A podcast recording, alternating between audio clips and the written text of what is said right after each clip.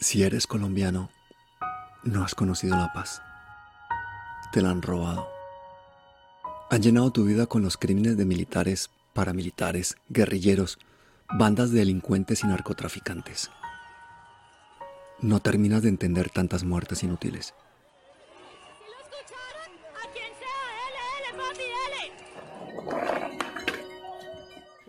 Y a medida que pasan los años, crece tu impotencia ante el saqueo del país y ante el asesinato de líderes, de excombatientes y de estudiantes que piden un futuro mejor.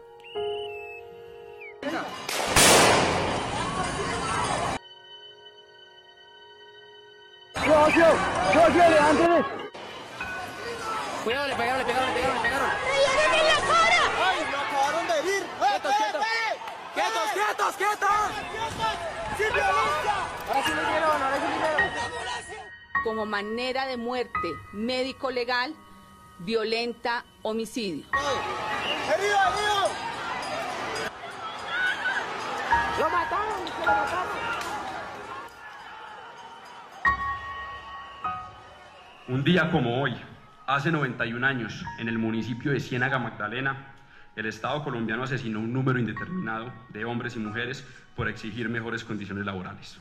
Hace 10 días, un joven de 18 años murió tras recibir, dos días antes, un disparo por parte de un agente del ESMAD. Lo primero, la historia recuerda como la masacre de las bananeras. Lo segundo, la historia recordará como el homicidio de Dylan Cruz, aquel joven que defendía su derecho a la educación. Y así, la historia nos demuestra que no existirán cambios profundos en ella mientras no existan cambios en los gobernantes. Muchas gracias.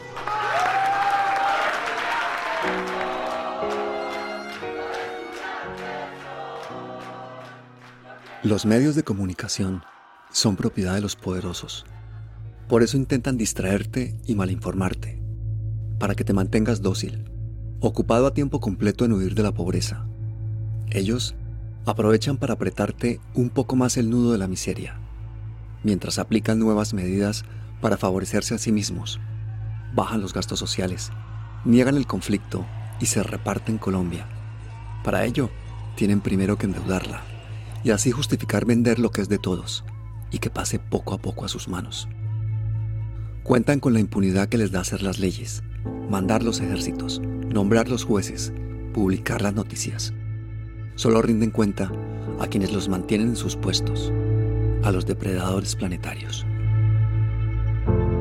Su codicia y su crueldad no tienen límites, pero nuestra resistencia tampoco. Y tú sabes bien que no es cuestión de un día, ni solamente de salir a marchar, que hay que dejar de alimentar sus imperios, que tenemos que unirnos millones y que no nos podemos rendir.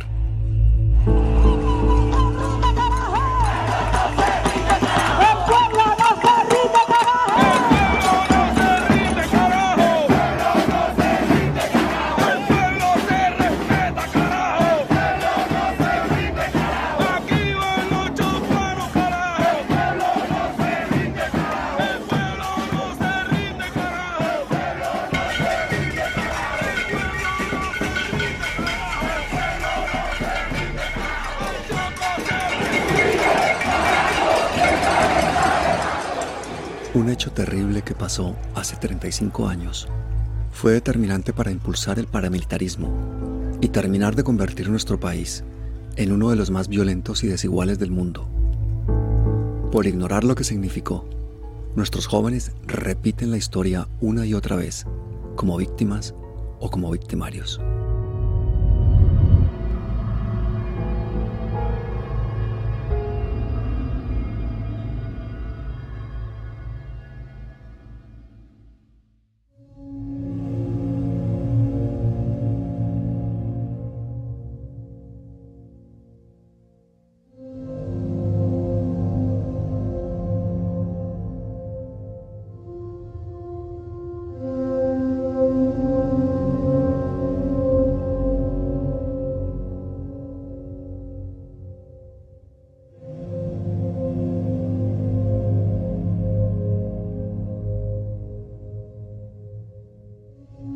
Palacio de Justicia es la muestra de la absoluta impunidad de un país.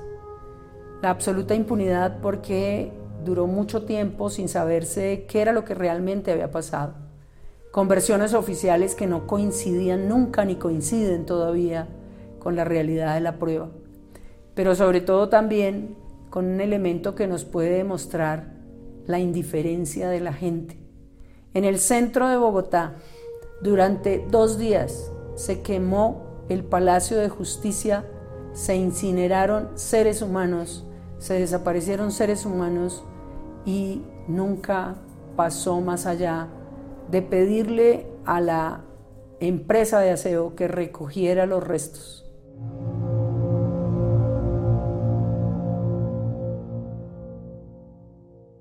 El M-19 pues era un grupo terrorista en ese momento, eh, había atacado recientemente el batallón Cisneros de Armenia, había eh, atentado contra el general Samudio Molina, que era el comandante del ejército en ese momento, eh, había un ambiente de tensión.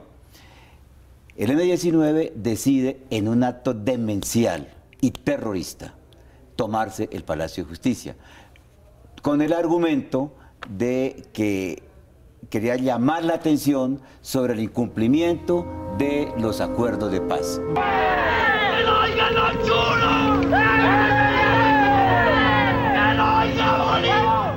Que en el año 83 se expide el plan de operaciones tricolor que es un plan especial del ejército y que se configura con posterioridad a los hechos de la toma de la Embajada de la República Dominicana. En ese plan queda planteado que ante nuevas tomas no se va a aceptar la vía del diálogo. Las justificaciones que se dan de la entrada del M-19 al Palacio de Justicia para destruir archivos del narcotráfico no hay nada menos cierto, pero que además todos los abogados y los no abogados lo saben. El proceso de narcotráfico y la solicitud de extradición no traslada ningún documento a Colombia. ¿Cuál expediente? ¿Cuál documento contra el narcotráfico? Pero lo que sí es cierto es que sí había todos los expedientes que estaba manejando el Consejo de Estado por tortura, por violación de derechos humanos del Ejército Nacional de Colombia. Él era eh, magistrado auxiliar de la Corte Suprema y como tal llevaba más de 100 casos en contra de militares que habían cometido eh, todo tipo de crímenes extrajudiciales, incluyendo masacres, torturas. Eh, a raíz de eso, los militares no querían ser condenados y pensaron que esto sería una manera perfecta de tomarse el palacio y quemar toda la evidencia que eventualmente les iba a permitir eh, ser condenados y pagar por los crímenes que habían cometido.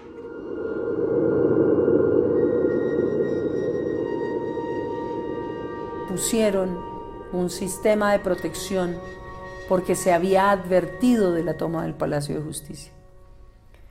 Pero el día 5 de noviembre de 1985 levantan la guardia de manera inexplicable para que precisamente el día 6 de noviembre de 1985 ingresen de manera paulatina y sin ser percibidos varios miembros del M-19 y posteriormente ingresen un camión que traía 38 guerrilleros armados.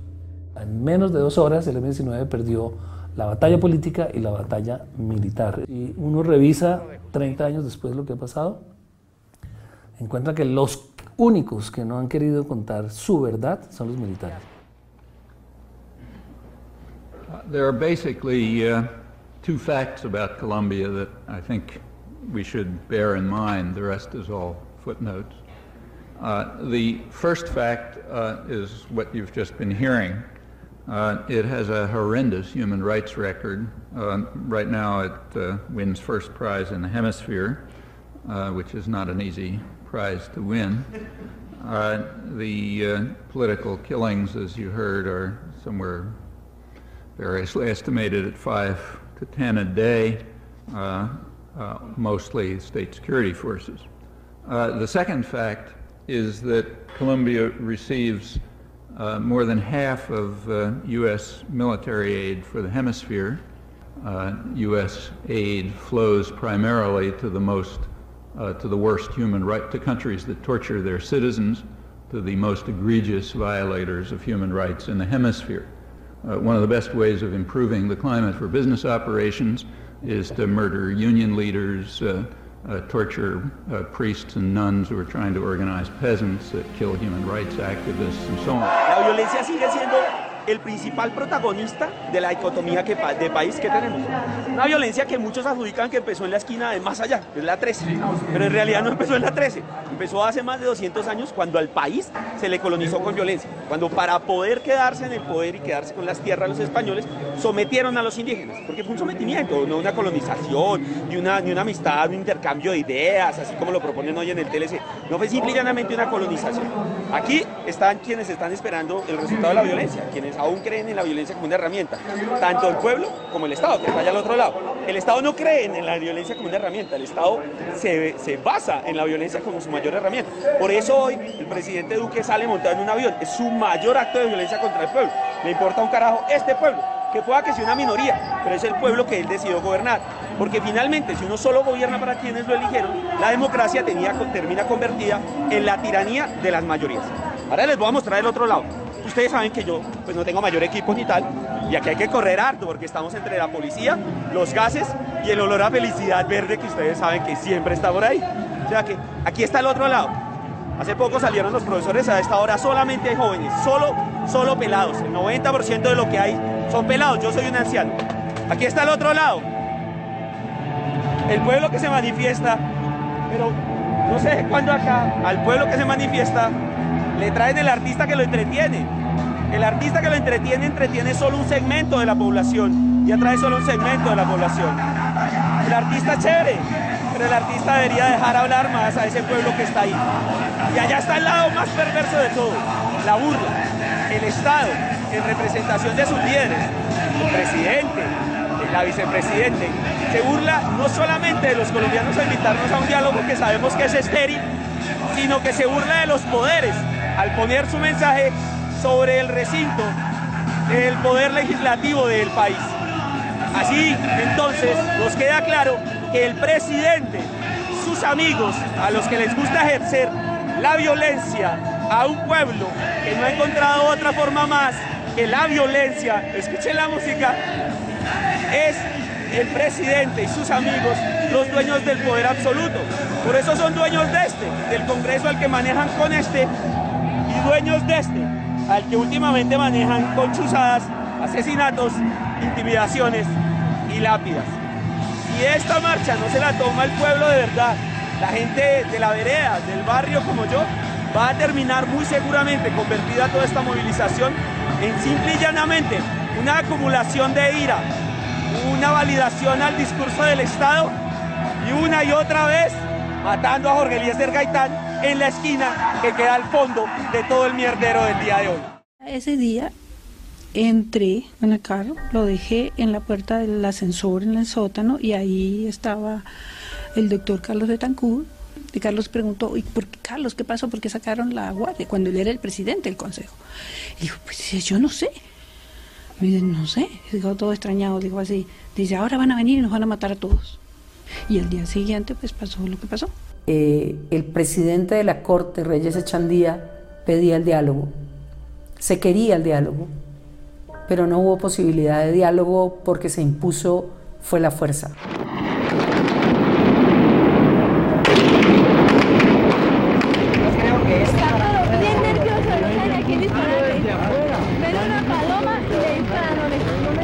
Alfonso Reyes Echandía, al igual que Manuel Gaona Cruz y Emilio Sandoval Huertas, eran personas que venían cuestionando, tanto en Colombia como en América Latina, en los límites del poder militar. Si no cesa inmediatamente el fuego hay una hecatombe. Eh, la gente está dispuesta a conversar, viene a traer un documento para conversarlo, pero no hay manera de hablarlo y de buscar una salida civilizada a esta situación mientras no haya cese inmediato del fuego. El presidente de la Corte Suprema de Justicia ha pedido cese al fuego. Si a mí me disparan, yo contesto el fuego. Yo entré con mis carros, me recibieron a fuego y disparé. No sé. ¿Qué haría usted? Bueno, el presidente de la Corte Suprema, el doctor Sendía, ha pedido... No sé, yo no sé quién esté, yo no sé quién esté adentro. República dé finalmente la orden de que cese el fuego. Inmediatamente. Un momento, por favor, un momento. Oiga, es increíble, habla Alfonso Yaqui, el segundo al mando de este operativo. El presidente de la República no le ha pasado el teléfono al presidente de la Corte y se va a morir. La decisión del ministro de esa época de defensa y del Ejército Nacional es actuar de manera inmediata, llegando de manera muy rápida, lo cual también nos llama la atención, de manera muy rápida al Palacio de Justicia. Pero lo primero que movilizan son tanques de guerra.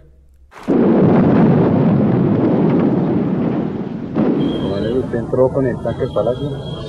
Sí, yo entré con los carros al Palacio, fue la, la primera unidad que entró porque fue la orden que me dieron. Las órdenes venían del general Jesús Armando Arias Cabrales, comandante de la Brigada 13 del Ejército, quien concentró todas las unidades bajo su mando para la retoma. La justicia ha sido coincidente en el sentido de concluir que allí funcionó un aparato organizado de poder, que era un aparato que estaba actuando al margen de la ley, y que había unas personas que eran fungibles, es decir, que eran sustituibles, que recibían órdenes para la ejecución de crímenes, pero que quienes se beneficiaban de esos crímenes eran esos hombres de atrás, que eran Plazas Vega y Arias Cabrales. Gente, este video no es el como, los que acostumbra a hacer a la gente de parche. Este video lo hago con dolor, lo hago con rabia, lo hago con desilusión al ver cómo este país cada vez se está hundiendo más por esta hijo de puta oligarquía por gobernantes que lo único que quieren hacer es robarnos lo que nos pertenece, recursos para la salud, para la educación. Hijo de puta, lastimosamente me daría miedo llegar a, tomar las armas contra el pueblo por, por órdenes de superiores. Algunos cursos míos me decían, no haga ese video, marica, no se va a embalar, tápese la cara. Tengo necesidad de taparme la cara. Soldado Mendieta Herrera Juan Sebastián Vázquez, número 13. Agregado al batallón de infantería número 39.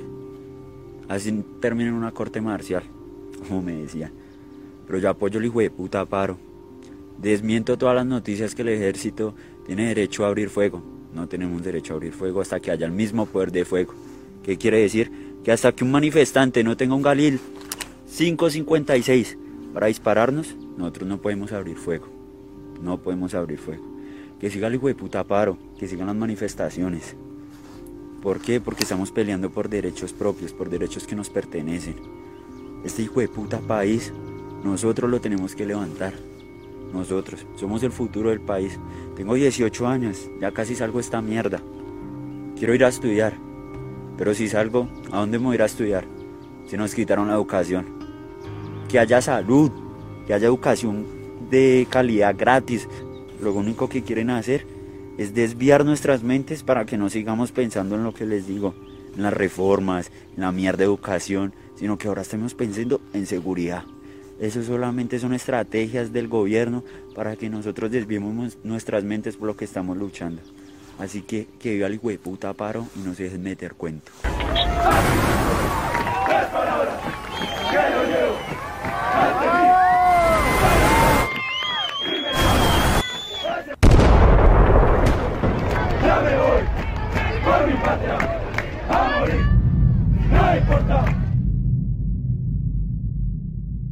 El batallón guardia presidencial fue el primero en reaccionar. Después, la escuela de caballería al mando de Plazas Vega protagonizó el polémico y violento ingreso de los tanques. Está el presidente de la Corte y varios magistrados. Si el ejército llega a subir aquí al cuarto piso, ¿estamos? Al tercer piso, nos morimos todos. Que como yo era, había sido, ya era abogado general de García Márquez y sabía de la ascendencia que tenía Gao sobre el presidente de Tancur, entonces lo llamé. Y él está en París y le dije, maestro, aquí va a haber una catástrofe. El presidente no le pasa al teléfono al presidente de la Corte Suprema de Justicia, eh, los tanques están en el palacio, no hay espacio para negociación. Una hora después él me llamó, nunca se me olvida esa frase, y la respuesta de García Márquez fue, me dijo, Alfonso, no hay nada que hacer, el presidente no domina la situación. Ahí comenzó, pues nosotros sabíamos que no nada que hacer. A ver en qué momento perdí el control y lo asumieron los mandos militares. lo asumieron los mandos militares cuando les delegué a ellos. Ustedes restablezcan la constitución allá, respetando la vida de los rehenes y aún de los guerrilleros. Parece el comandante 1 Rosenberg Pavón Pavón haciendo la B de la victoria. Dijimos si Turbay dialogó, que era más duro y que era un binomio, digamos, con el ejército.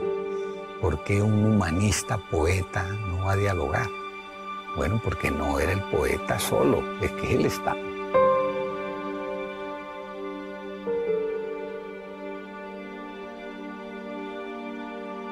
Belisario Betancourt se fue con una de las verdades que quiso publicar, quizás lo escribió como lo dijo.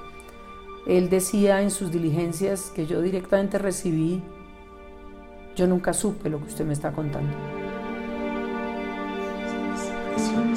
Hay documentos muy claros, eh, como el acta de Consejo de Ministros, como las declaraciones de algunos ministros y especialmente unas actas de visita de Belisario Betancur al Cantón Norte que dan cuenta del conocimiento en tiempo real de las torturas y de las desapariciones que se cometían durante la retoma. Llegamos rápidamente a la conclusión de que había que estar muy tranquilos porque era imposible que el ejército fuera a andar a la corte y que los fueran a matar a todos, lo cual finalmente sucedió. Esos tanques vienen eh, con una ametralladora coxial, una arma de gran potencia, que deciden disparar dentro del Palacio de Justicia alrededor de toda una edificación cerrada de mármol. Disparan a lo que se mueva. Ingresan al Palacio de Justicia dos de esos tanques. La investigación detectó que en las actas del Consejo de Ministros se dieron instrucciones que no fueron acatadas por la Policía Nacional y que la propia Policía Nacional suministró información que no correspondía. El ministro Enrique Parejo se opuso al operativo militar de copamiento del cuarto piso y quedó constancia de que el ejército no había acatado las órdenes del gobierno.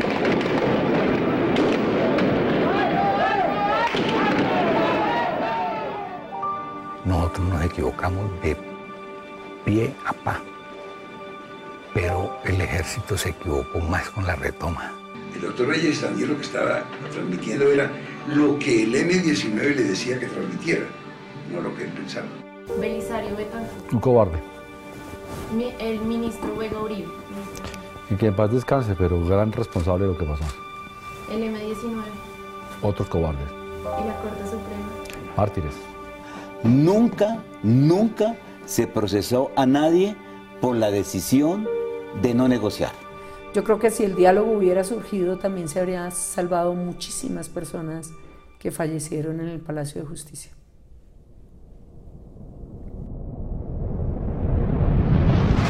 Nos cogió de sorpresa cuando un momento dado, como a las 6 de la tarde, nos dice el profesor Luján Manera que, que el partido iba a ser transmitido por televisión. La sociedad colombiana quedó atónita cuando pasan un partido de fútbol sucediendo la hecatombe del Palacio de Justicia. Y una ministra de comunicación apaga las cámaras para decir, pasen el partido de fútbol y distraigan a la sociedad colombiana. Nunca lo entendí, nunca. Yo no tuve que ver nada, llevo 32 años. Eh, Era para que Bogotá entera hubiera llegado a la Plaza de Bolívar a exigir la liberación del Palacio de Justicia. Nadie se movió.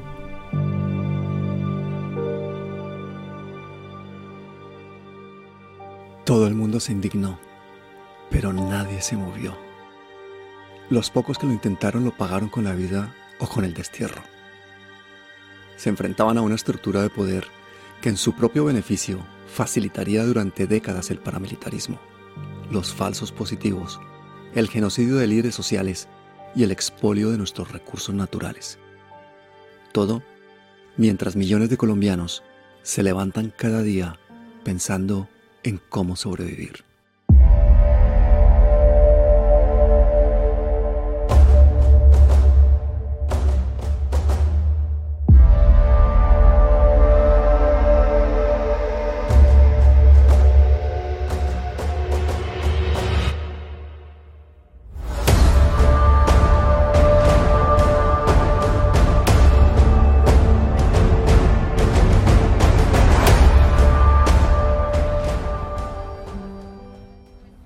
Principal trabajo de un gobierno es mantener la convivencia y administrar los recursos de todos. Los colombianos llevan años viendo al suyo romper acuerdos de paz e ignorar la justicia social. Y para conseguirlo, evita la posibilidad de dialogar, como sucedió en 1985.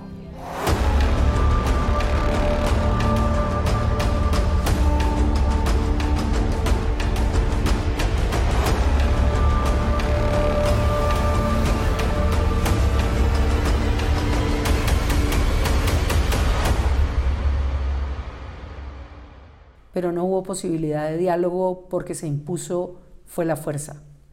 La fuerza con una intencionalidad clara, que inclusive la Comisión de la Verdad la mencionó como la forma de determinar la muerte del grupo guerrillero y que se denominó por esa Comisión de la Verdad el procedimiento de la ratonera, es decir, de buscar encerrar a las personas que estaban de ese grupo para exterminarlas de manera directa. De igual manera, el ejército decide incorporar 5.300 hombres a la operación. Durante los dos días se utilizan 5.300 hombres contra 38 guerrilleros. Francotiradores de todas las unidades, militares, policiales, DAS, F2, que permanentemente están disparando de afuera hacia adentro.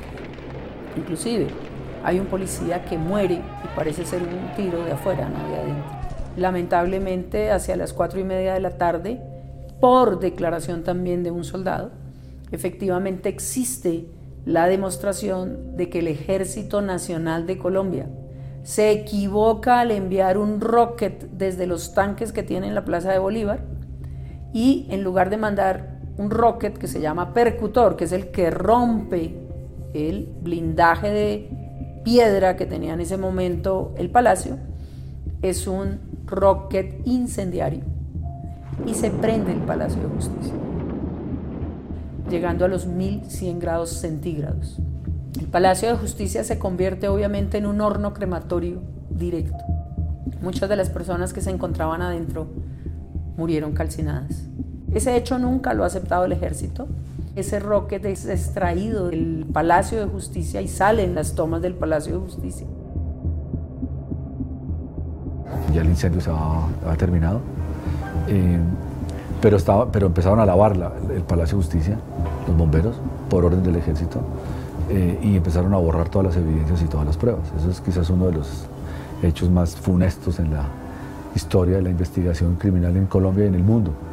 Que fue una orden, digamos, una decisión avalada por el gobierno llevada a cabo de manera inmediata por el estamento militar. Se limpió por completo el Palacio de Justicia, se lavó literalmente, claramente con un propósito de evitar que se diera una reconstrucción probatoria para determinar cuáles fueron las causas de los, de los crímenes que se cometieron y de los hechos irregulares que allí se cometieron. Uh, Colombia had the biggest training program for officers uh, in the 1980s when the situation was really getting horrendous.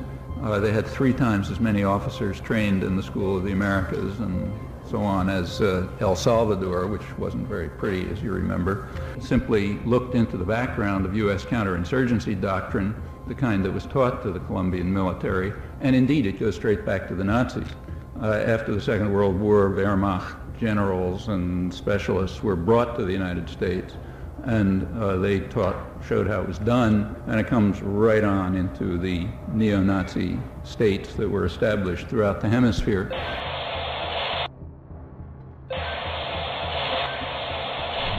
Eh, entiendo que no han llegado los de la Cruz Roja. Eh, por consiguiente, eh, estamos con toda la libertad de operación y jugando contra el tiempo. Por favor, apurar, apurar a consolidar y acabar con todo. Y consolidar el objetivo, siga. Esperamos que si está la manga no aparezca el chaleco cambio. Recibido QSL. Por orden institucional, se quita el agua, se quitan los teléfonos, se corta la luz. Los que narran y sobrevivieron ese hecho dicen que era espantoso tratar de transitar encima de los cuerpos, encima obviamente de vidrios, sin ver absolutamente nada, tratar de llegar a un sitio que los pudiera proteger. ¿Cuántos han sido liberados? Esa información no la tengo porque el personal que iba siendo evacuado, que iba saliendo, los rehenes que íbamos sacando, los íbamos entregando al 2 de la brigada, quien está ejerciendo un control.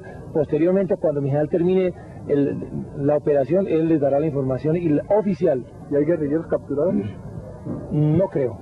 Que salieron con el convencimiento de que en Colombia ya no había un gobierno civil, que los militares se habían derrocado al gobierno nacional, porque no de otra manera ellos podían entender lo que había ocurrido.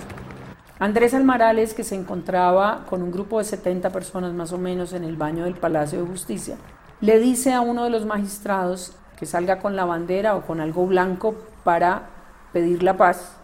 Sale el magistrado Arciniegas, sale, lo recibe el Ejército Nacional de Colombia y lo recibe Luis Alfonso Plazas Vega, coronel de la Escuela de Caballería. Se lo llevan hacia la casa del Museo del Florero él brinda toda la información del número de personas, de los magistrados, de dónde se encuentran. 40 minutos después ponen dinamita en la pared del baño de donde se encontraban más o menos estas 70 personas. Y allí mueren varios de los magistrados. Allí queda ubicada la Corte Suprema de Justicia, donde los magistrados se encontraban encerrados por los miembros del M-19. No solo la explosión, sino obviamente se empiezan a escuchar disparos. Andrés Almarales tiene un disparo de ejecución. Muchas de las personas que salieron en ese segundo momento no volvieron a aparecer. Hoy en día siguen siendo inclusive desaparecidas porque ni sus restos han sido encontrados. Algunas de ellas se encontraron los restos 35 años después. El coronel Plaza supo que se desplazaron a la escuela de caballería eh, personas que posteriormente nunca aparecieron después de los hechos del Palacio de Justicia una conversación con el director de Medicina Legal, Carlos Valdés, en que este dijo que el instituto había sido sometido a una toma militar, que personal vestido de bata blanca, que en realidad no eran médicos forenses, sino uniformados disfrazados de tal. fingiendo ser médicos del instituto, funcionarios del instituto, pero que buscaban era simplemente ocultar la verdad de todo lo que había pasado allí en el Palacio de Justicia. Ni siquiera dejan entrar a instrucción criminal al levantamiento de los cuerpos en el Palacio de Justicia. No actúa instrucción criminal en primera instancia sino los jueces penales militares. El Estado de Derecho fue sometido. El operativo militar estuvo por encima del derecho, por encima de las personas. Debo recordar que en el año de 1985 ocurrieron los hechos del Palacio de Justicia. No existía el delito de desaparición forzada. Por tanto, ningún colombiano podía cometerlo.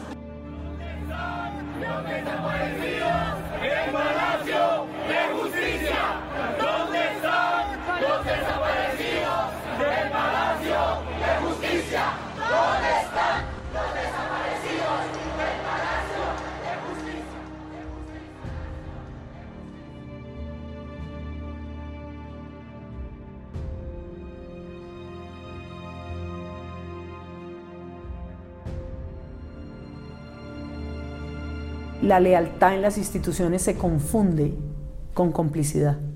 Creo que el hecho de que las personas delaten los actos ilegales es una fortaleza para una institución, porque pueden corregir esos yerros. Pero si además yo sanciono al que delata, pues resulta que estoy creando monstruos que posteriormente van a generar mayores tragedias dentro de una institución. Eh, en forma de protesta porque me han quitado la voz y el voto acá en el ejército. No tengo derecho a opinar. No tengo derecho a decir las falencias del sistema de salud militar. No tengo derecho a hablar sobre las irregularidades que tiene el ejército, porque podrían acarrear opciones penales para mí. Les animo a todos para que peleen, peleen por nuestra educación. Hombre, no somos de derecha, no somos de izquierda, somos el pueblo. Nosotros, el ejército, se conformó por el pueblo porque nuestra familia es del pueblo. Apoyo totalmente, totalmente, plenamente el paro colombiano por las inconformidades del pueblo. Y como soy soldado y no puedo mencionar esto, he decidido acabar con para evitar inconvenientes a mi familia y a mis seres queridos. Los amo. Tú querías ser médico, Brandon, pero la educación es una herramienta de exclusión social y la falta de oportunidades te obligó a ser soldado. Pensaste que era otra forma de servir a tu país, pero pronto te diste cuenta que el ejército es un reflejo de la sociedad que somos y que allí tampoco le importaban a nadie tus sueños ni tu pobreza.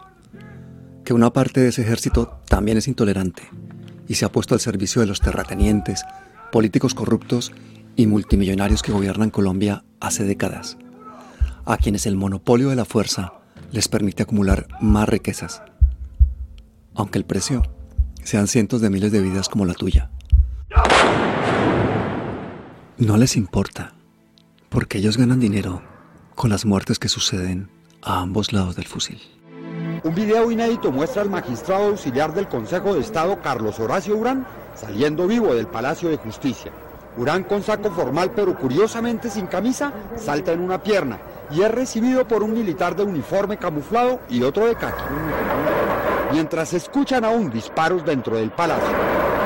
La imagen no tendría nada de particular si no fuera porque el cuerpo del magistrado Durán fue encontrado con una bala en la cabeza en las ruinas del edificio un día después de la sangrienta toma. Ana María Videgaín reconoció a su esposo en el video, una prueba más para la fiscal Ángela María Buitrago, quien confía en que su salida no afecte el caso. Supimos eh, gracias a mi primo Víctor Uribe y a nuestra amiga Lucelena Sánchez, eh, que eh, fueron a buscarlo a la morgue, que lo habían asesinado. Gracias a ellos, mi papá no es un desaparecido más de este país, como querían hacer los militares que lo torturaron y lo ejecutaron. Me trajeron el video de 24 horas y fui el otro día al ejército, pedí razón, me recibió el general Mejía. Yo no vengo a, a hacer nada. Yo lo que sé es que mi esposo era un juez de la República. Y ustedes son el Estado, son el ejército. Si no les pido ayuda a ustedes, ¿a quién se les pido? Eso fue lo que les dije. Entonces, pues me dijeron que no, que yo no tenía nada, que no sabía nada. Y se quedaron con el video. En el asesinato del magistrado Carlos Horacio Urán Rojas, los oficiales son el general Rafael Hernández López, quien para los hechos del Palacio era comandante del batallón de artillería y aparece en las imágenes coordinando la salida de rehenes vivos. Su segundo al mando de ese batallón, el entonces mayor Carlos Alberto Frasica, quien llegó a ser general del ejército y el general Jesús Armando Arias Cabrales, entonces comandante de la Brigada 13. La Fiscalía y la Procuraduría calificaron de burla, irrespeto y abuso contra la justicia la no comparecencia del ex coronel Alfonso Plazas Vega a la audiencia pública por el caso del Palacio de Justicia. No hay desaparecidos y no hay retoma. Los desaparecidos no son desaparecidos. El M-19 los secuestró, los llevó al cuarto piso donde fallecieron por acción del M-19 que es el responsable único. La cancelaron pero nada más, otra vez con el mismo cuento y se prolonga la impunidad. Somos víctimas. Yo perdí un hijo y solamente la persona que ha perdido un hijo en un caso como el mío sabe el dolor que yo siento, la frustración ante la inoperancia, ante la burla que hace este señor.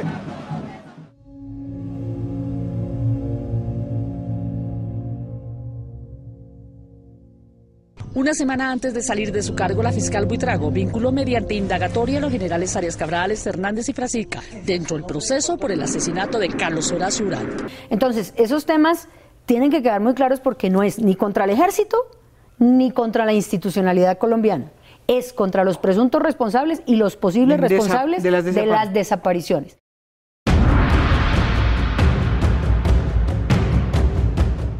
Solo una pequeña parte de las Fuerzas Armadas han cometido crímenes o son corruptas. Y son una vergüenza para los propios militares. Pero es un hecho que Colombia es el país más militarizado de América Latina y el que más gasta en defensa en proporción al tamaño de su economía. Y eso ya habla de una violencia estructural, de una forma de vivir. En seis décadas, el país ha gastado en la guerra 411 billones de pesos. Un día de guerra le cuesta a Colombia 22 mil millones de pesos, lo suficiente para alimentar a 3 millones de familias. La cifra exacta de lo que gasta el país en defensa no es fácil de saber, porque el gobierno esconde más de la mitad del gasto militar, pero es posible detectar partidas hasta en 17 entidades diferentes al Ministerio de Defensa. La monstruosa cantidad son cerca de 34 billones de pesos al año. Si a esto le sumamos la deuda militar, la cifra supera los 40 billones. Algo imperdonable en un país en el que 8 millones de personas viven en la pobreza, o donde solo el 10% de los estudiantes pueden acceder a educación superior, o donde la mayor parte de la población no cuenta con la atención médica adecuada.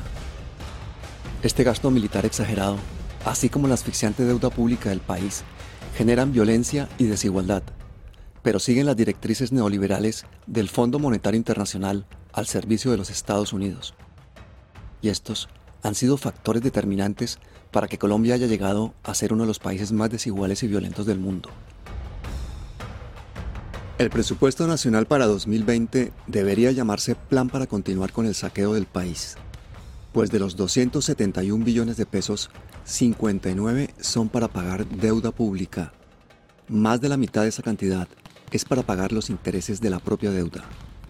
Para terminar de condenar a millones de colombianos a la pobreza, la corrupción le cuesta al país cerca de 50 billones de pesos al año y el despilfarro de recursos públicos, principalmente por transferencias bancarias mal hechas, mal gasto en remuneración a empleados o compras públicas inútiles, les cuesta otros 45 billones. Para hacer frente a esa deuda, el gobierno de Colombia, nuevamente siguiendo las políticas del Fondo Monetario Internacional, tiene dos estrategias. La primera privatizar la mayor parte de las empresas estatales antes del año 2022. La segunda, seguir recortando en gastos sociales. Los únicos beneficiados serán como siempre los grandes capitales nacionales y extranjeros, como el Grupo Aval, que aparte de apropiarse del dinero de los trabajadores con sus fondos de pensiones, lo invierte en deuda pública y nuevas privatizaciones, contribuyendo así al despojo de un Estado que poco a poco se va quedando en sus manos. Extra. Noticia extraordinaria en RCN. Buenas tardes y mucha atención. La justicia colombiana acaba de imponer la primera condena por los desaparecidos del Palacio de Justicia. 30 años de cárcel deberá pagar el coronel Alfonso Plazas Vega. Sí, desaparición forzada agravada, 30 años de prisión y 10 años de interdicción de funciones públicas.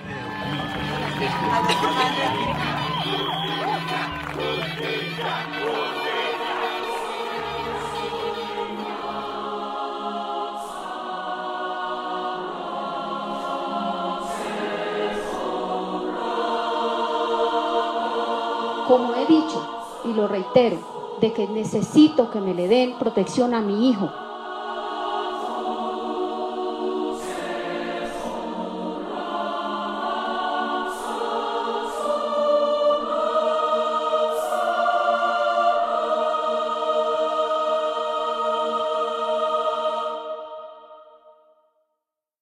A mí me pide la renuncia Guillermo Mendoza Diago, el entonces fiscal encargado, por haber abierto una investigación contra tres generales por el caso de, eh, el doctor Urán. Años después, o un año después, ya yo llego al Congreso, hago el debate eh, como parlamentario y ahí ya noto una primera cosa en todo esto, es que nadie quiere que eso se toque. Yo recuerdo todo lo que se hizo en la Cámara para que yo no hiciera el debate. Yo podría hacer un, dos libros con todos los editoriales, las columnas, todas en contra de la Procuraduría por esa decisión. Ahí volví a sentir otra vez lo que yo llamo el pacto de silencio. Pues yo me retiro de la Procuraduría. Y me tengo que ir del país por amenazas. Yo no estoy diciendo que el M-19 haya actuado bien. Fue tan asesino y criminal como pudo serlo. Pero cuando tú dices, salieron vivos del Palacio de Justicia, y están en manos de la autoridad, fíjate que lo lógico es pensar que, ya pasó el, el drama y resulta que ahí desaparecen. Ahí es donde no encuentras respuesta. Ahí es donde te dicen deje de molestar o nos vemos. No es justo. No es justo.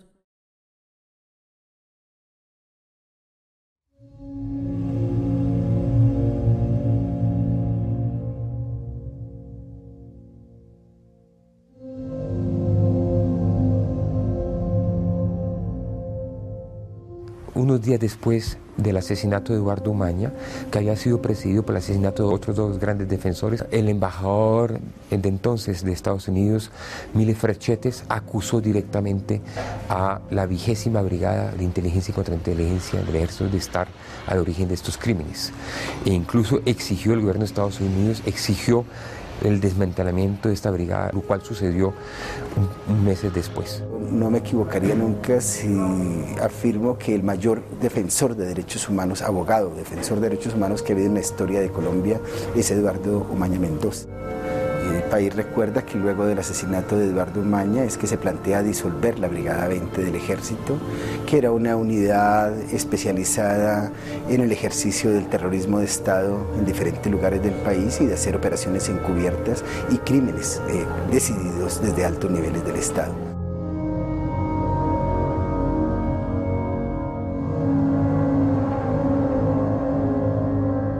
Hoy reconozco la responsabilidad del Estado colombiano y pido perdón por los desaparecidos forzados. El acto de perdón del presidente Santos fue nada más que acatara la orden que le había dado la Corte Interamericana. Lo considero falso, lo considero sin ningún tipo de sinceridad. Aquí se presentó una acción lamentable, absolutamente condenable del M-19. Pero si hubo fallas en la conducta y procedimiento de agentes del Estado, así debe reconocerse. Es, es, muy triste y he de decir que acabo de hablar con Navarro Wolf, que era parte del MS9, y él me dio un perdón, una, una, una disculpa mucho más honesta de lo que jamás me ha dado el gobierno colombiano. Al mentirnos, no solo nos crearon una herida de la que aún no hemos podido recuperarnos, sino que también le hicieron una herida profunda al país. Se estableció un pacto de silencio entre los implicados que ha cimentado la continuación de la guerra y el militarismo, en donde los portadores de armas, con o sin el escudo del Estado, tienen un papel desmesurado en la sociedad. Empiezas a ver que hay funcionarios o miembros de la institución que no están de acuerdo con el procedimiento de tortura personas que fueron calladas, trasladadas o negadas por parte de la institución. Tenemos personas que quisieron hablar de después de mucho tiempo, como el caso de Edgar Villamizar Espinel, que declaró y declaró categóricamente lo que sabía. Cuenta cuál es el procedimiento en las unidades militares, la tortura, inclusive eh, el exceso en la tortura que lleva a que algunas de esas personas fallezcan. La Corte Suprema y todas las instancias internas han confirmado que Edgar Villamizar fue el que se presentó a la declaración. ¿Y por qué se retracta Edgar Villamizar? Empieza a, a tener seguimientos, se le entran al apartamento, empiezan a amenazarlo. Está sin trabajo. Sí. Usted tenía un trabajo y lo perdió. Tenía un trabajo y lo perdí y presenté, apliqué mi hoja de vida para trabajar en una empresa grande y cuando buscaron en el récord en, Google, me dijeron, no, si vendió al coronel Plaza Vega, ¿por qué no nos vende a nosotros? Edgar Villamizar se esconde. A partir del año 2008 no vuelve a aparecer. Y finalmente aparece hasta el año 2011 retractándose de su declaración. Hace dos semanas y delante del Procurador General Alejandro Ordóñez, Villamizar Espinel relató que el apellido y la firma que aparecen en esta declaración ante la Fiscalía y que sirvieron de prueba reina para condenar a Plazas Vega no son suyos y que por lo tanto fue suplantado y que solo conoce a Plazas a través de la televisión. El abogado de Alfonso Plazas Vega, Jaime Granados, dice que en este caso hubo montaje o suplantación.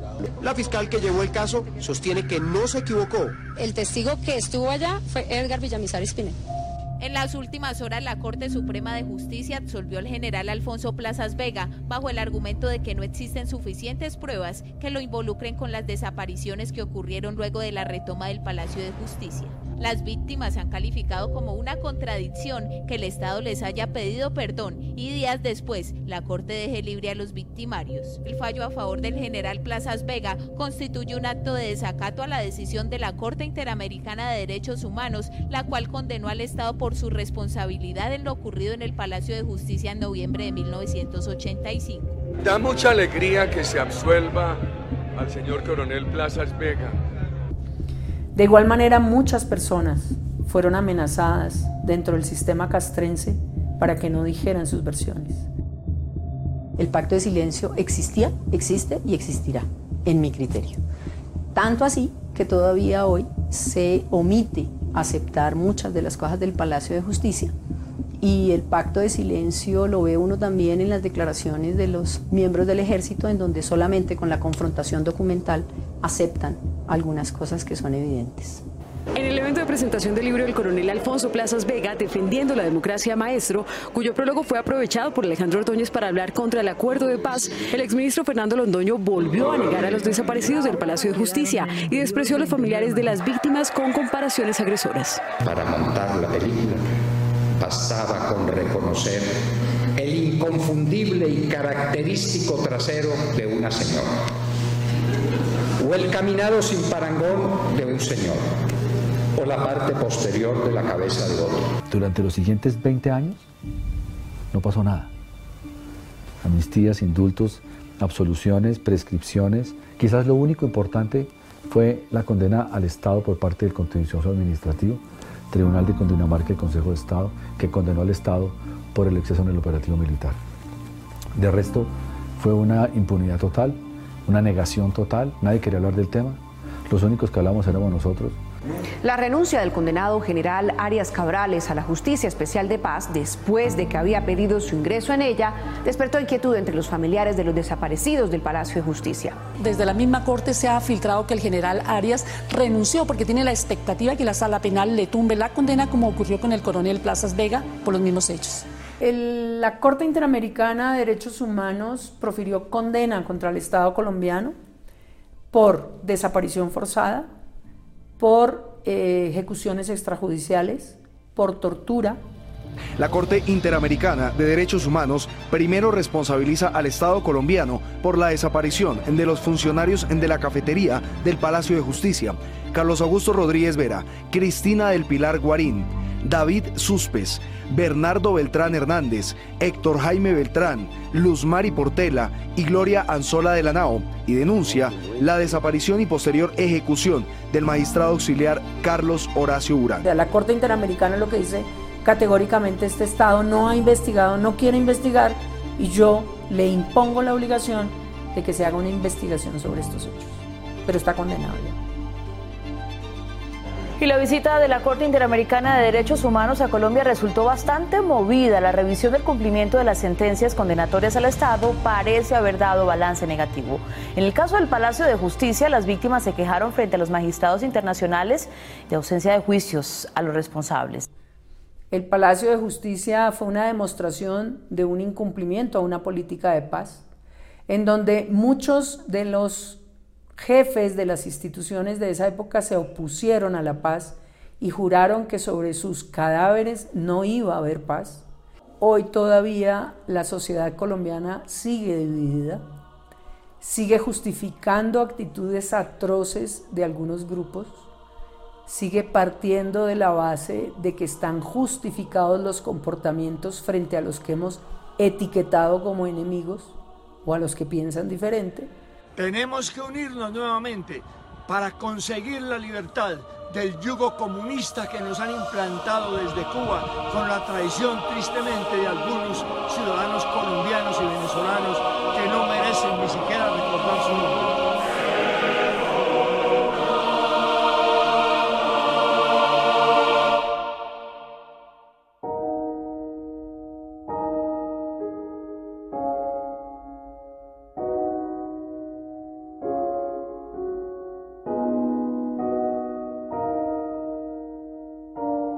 ¿Cómo es posible que en el Palacio de Justicia, en el centro de Bogotá, se asesine a la gente y no se sepa ni siquiera qué hicieron con los cadáveres?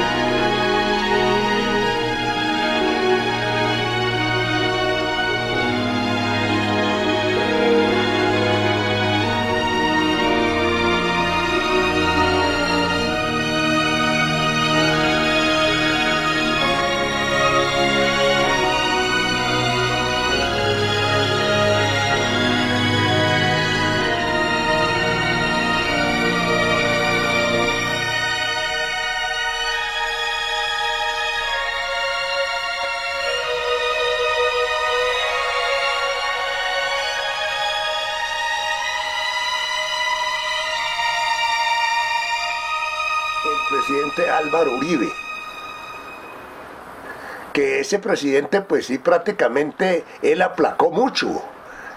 Él, él, aplacó harto la guerrilla, la aplacó, pero pues tampoco fue capaz de, de hacer la paz, como Santos que Santos llegó a hacer la paz con esa gente. Y en eso estamos todavía, porque pues eso no se sabe. Dicen que hay muchos grupos que todavía ya están otra vez armando y toda esa vaina, pues, pero entonces, pues no sé, no sé. Pues yo a veces me da como, como este, me pongo a pensar de que de pronto este presidente Duque deje dañar otra vez este país lo deje dañar otra vez.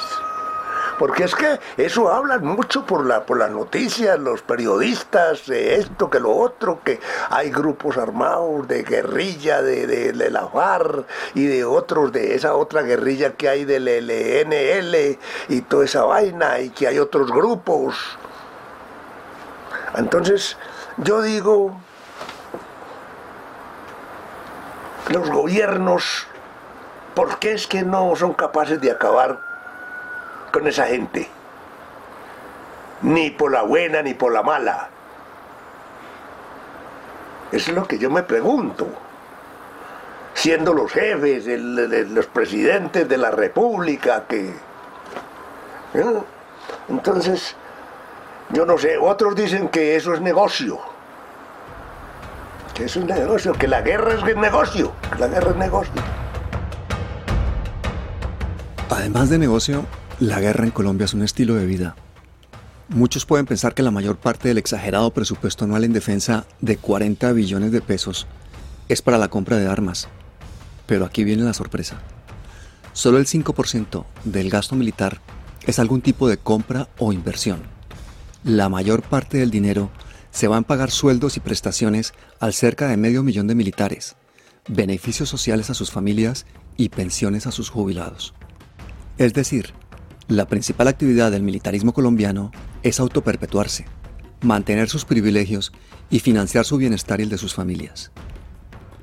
De allí, la necesidad de alimentar un conflicto interminable y buscar nuevos enemigos y amenazas para la seguridad, porque de eso viven directa o indirectamente varios millones de colombianos.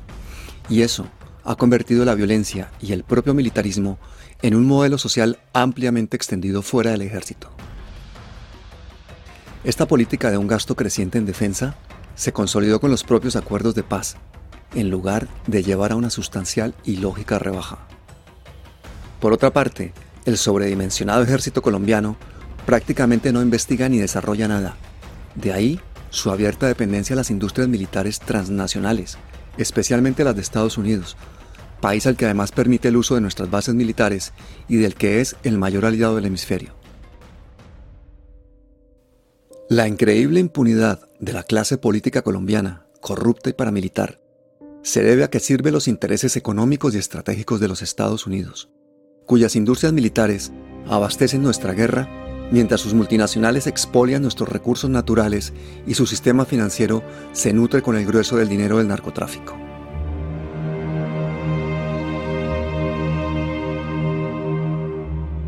Santos fue ministro de Defensa con Álvaro Uribe en pleno apogeo de los falsos positivos, y en su primer mandato hizo el mayor gasto militar de los últimos siete presidentes. Además, reforzó el militarismo colombiano con la participación del país como socio global de la OTAN, lo que compromete a más gasto militar, más deuda y a poner a los jóvenes colombianos como carne de cañón en conflictos internacionales. En el 2016, Santos recibió el Premio Nobel de la Paz Otros ilustres premiados han sido Barack Obama, que permaneció los ocho años de su mandato en guerra, bombardeó siete países y lanzó una campaña mundial de asesinatos con drones, o Henry Kissinger, uno de los responsables de la guerra de Vietnam en la que perdieron la vida dos millones de personas. The United States of America is the most powerful nation on earth. Period. Period. It's not even close. Not even close.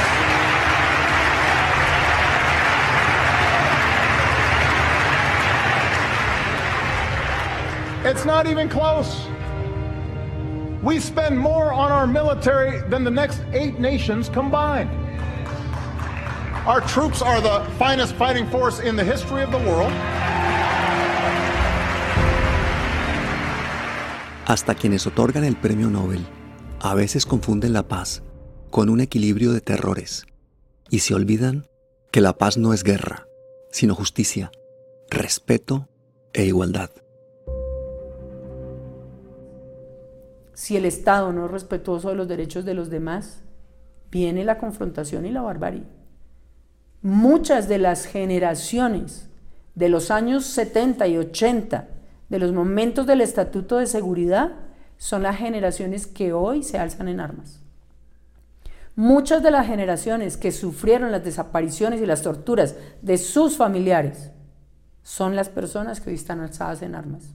Claro, hay otras que obviamente lo hacen por otras condiciones y hay criminales que lo hacen solo por poder y por dinero.